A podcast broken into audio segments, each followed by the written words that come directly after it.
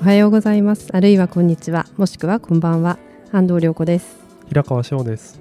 ゆるりこブックスいつもおすすめの本を一冊紹介していますがえ今日はですね1月17日夜に発表される第170回芥川賞直木賞の直前大予想スペシャルを文芸記者の2人でお届けしてまいります。はい はい、おすすお久しぶりになりますけれども、ね。はい、はい、ではまずですね芥川賞の候補作についてざっと平川さん、ご説明いただけますか？はい、え芥川賞今回5作ノミネートされています。はい。えっとそれぞれ簡単に紹介しますが、まず、えー、安藤補正さんの「明細色の男」という作品、はい、えっと、安藤補正さん2回目のノミネートです。はいでこれは、えー、いわゆる男性ゲイというかですね男性同性愛者が相手を探すちょっと地下のスポットみたいなところが舞台になっていてでただそこでちょっとしたちょっとしたというか傷害事件が起きるんですね。うんうん、で誰が誰に襲われたんだろうっていうような視点でちょっと物語が進む。まあなんていうかちょっとヒリリとするような作品になっていますと。うんうん、そうですね。ちょっとミステリアスなね。そうですね。はい、はいで、えー、と次が川野めぐみさんの「ブルー」という作品、はい、で川野さんは初めてのノミネートで、はい、えーとまあ、本業というかは、えー、と歌人そうですね。短歌を読む。方ですね、はい、が小説も、えー、と書いてらっしゃってノミネートしたと。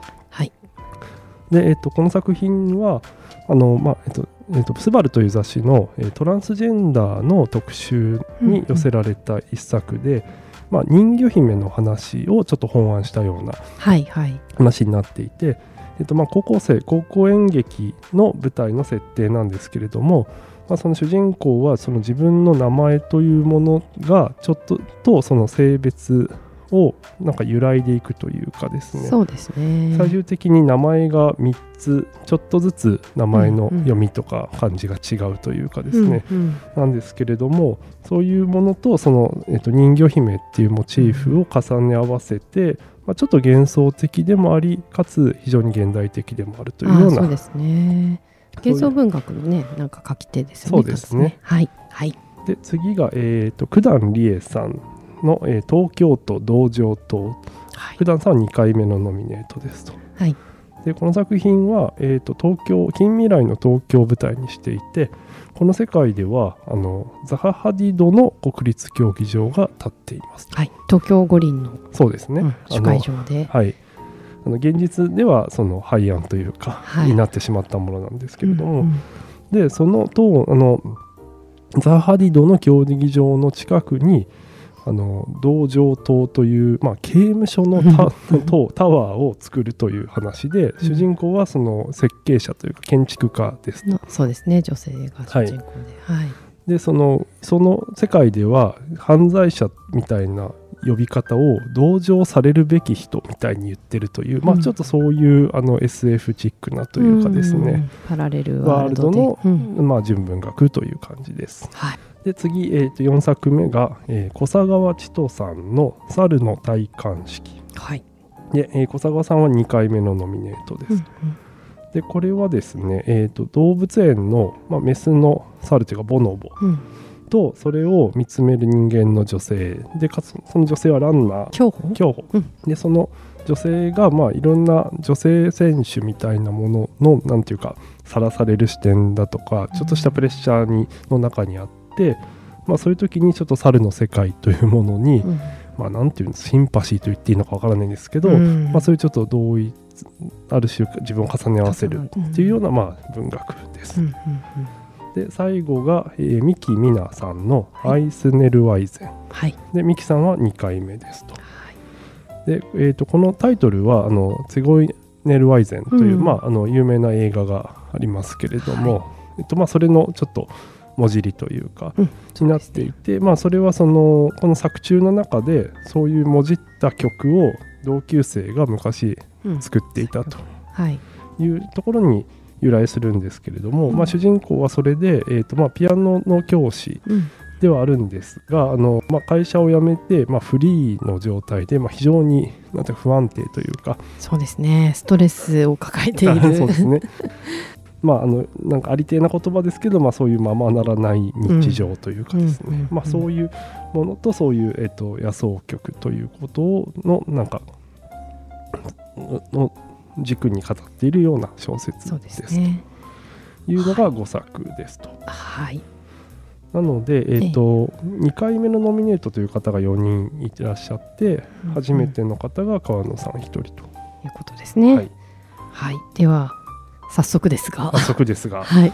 ではじゃあ安藤さんからそうですね。じゃあ私はですね芥川は割と迷わずに一作はい。決まりまして、はい。えー私の予想は九段理恵さんの東京都道場島です。とで先に言うと、もうこれはもう私もそうなのでそう先にあの 展開としてはまし面白くないんですが、はい。ちょっと今回はちょっとね。とか言って全然違うん。ったら。恥ずかしいんですが、そうですね。あのあのに2番時点は安藤補正さんかなと思ってるんですけど、あはいはいはいまあ、工藤九段さんの、えー、と前回のノミネート作「詩を書くあえっ、と、まあ前回はあのえっ、とスクールガールっていう」あそうかそうかそ太宰の。あなるほど。あそうでした。すみません、は申し訳ないです。あのんえっと、私が読んだ「詩を書く馬」っていう前作からやっぱりなんかその洗練度がすごい増してきてはいはい。いるなと思い、あのー九段さんすごく言葉にこだわりがある作家さんじゃないですか、はいはその言葉のまあ前作はそのなんか熱量がすごいと思ったんですけど、はいはい。今回なんかそれにすごく磨きがかけられているはないとい。う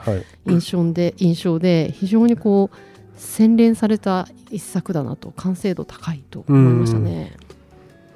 かこれも僕も語っちゃうとですね、はいはい。その九段さんは、うん。えっとまず芥川賞という意味だと1回目「スクールガール」っていう作品で初めてノミネートされて、はい、でそれはなんかまあ太宰の、えっと「女生徒」っていう作品を下地本案したような作品でうんうん。僕はなんかそこそれは正直そこまでうんまあなんか悪くはないけどぐらいの感じだったんですけど今安藤さんが言った「詩を書く馬」っていう、うん。その後にえっと出た作品があってではい。それは野間文芸新人賞を取ったんですが、はい。なんかそれで一気にスケールがガーンと上がって、うん。ただその作品は若干読みにくいというか人を選ぶというか 確かに。ね。勢いはすごいけど、うん。ちょっと人を選ぶかなみたいなところがあってそ,、ね。うん。したら今回のはそこをまたギュッとなんかうまく抑えてそうですね。抑制が効いてますよね。っていう印象があって、はい。そうなんですよね。面白さと読みやすさと。はいあと鋭さみたいなものがうまく両立してるなと。そうですね。なんかあの建築建築っていうモチーフをやっぱ文学に入れてくるっていうのがはいはい。面白くて、まあ建築ってなぜかこう建物を作るのにコンセプトとかをものすごくのんべんに語らなきゃいけない分野なんですよね。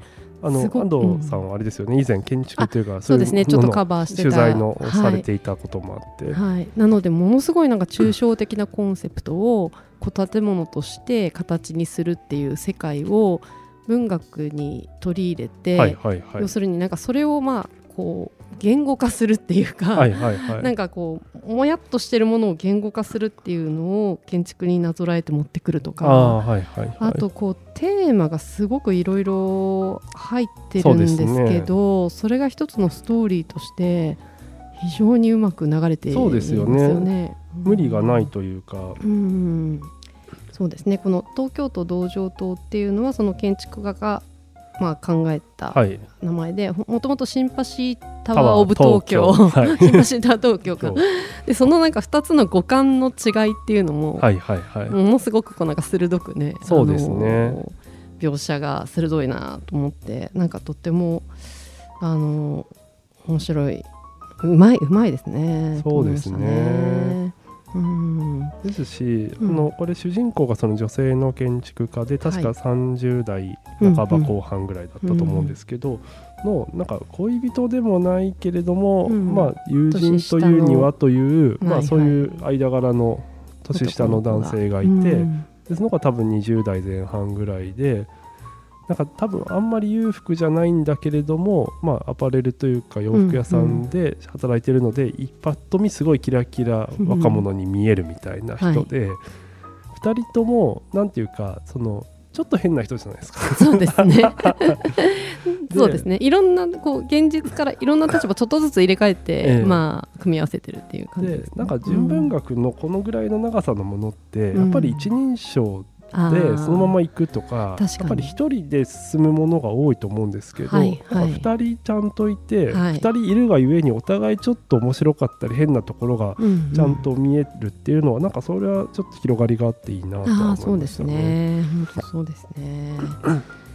あのこちらで紹介した安藤ホセさんの明細色のあはいはいそうですね。ええこれも見事ノミネートはいはどうですか？どうどうですか？あというのか。えっと非常にあなんていうんですかねこうまあハンチバックと同じまあ当事者性の高い当事者文学と言えるのはいはい。かなと思うんですけれどそのすえっと、そういうこう声高なメッセージじゃなくて、はいはい。なんか筆致がすごいクールでクールですね。かっこいい。かっこいいですね。そうですね。なんかこのテーマでかっこいいってなんかないなと思って、うんそこがなんか唯一無二な感じが。そうですね。まあうんそのご本人はあまりその自分ご自身のルーツだとかそういうものを一応明言はされてないんですけれども、うん。まあ、前作に続いて、まあ、うん。うん。あのブラックミックスの日本人が主人公で、うん。かつ同性愛者であるっていうところは、はいまあ一貫してるっていうところですよね。ねだからなんかマイあとマイノリティを際立たせるというよりは、はいはい。まあ、マジョリティ側の気持ち悪さの描き方あがーすごくこうなんか残るというか、はいはいはい。そういう点も、あのーちょっとかき回される感じがあって自分の感覚をですね、はいはいはい。あのすごく面白かったですね。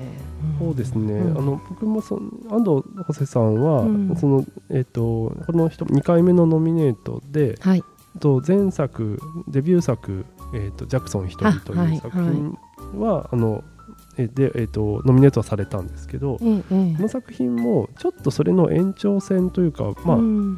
実を言うと少し時代は巻き戻るらしいんですけどまあ、同じような世界線の話を書いていて、なるほで故にちょっとうん。続編感というか、ど。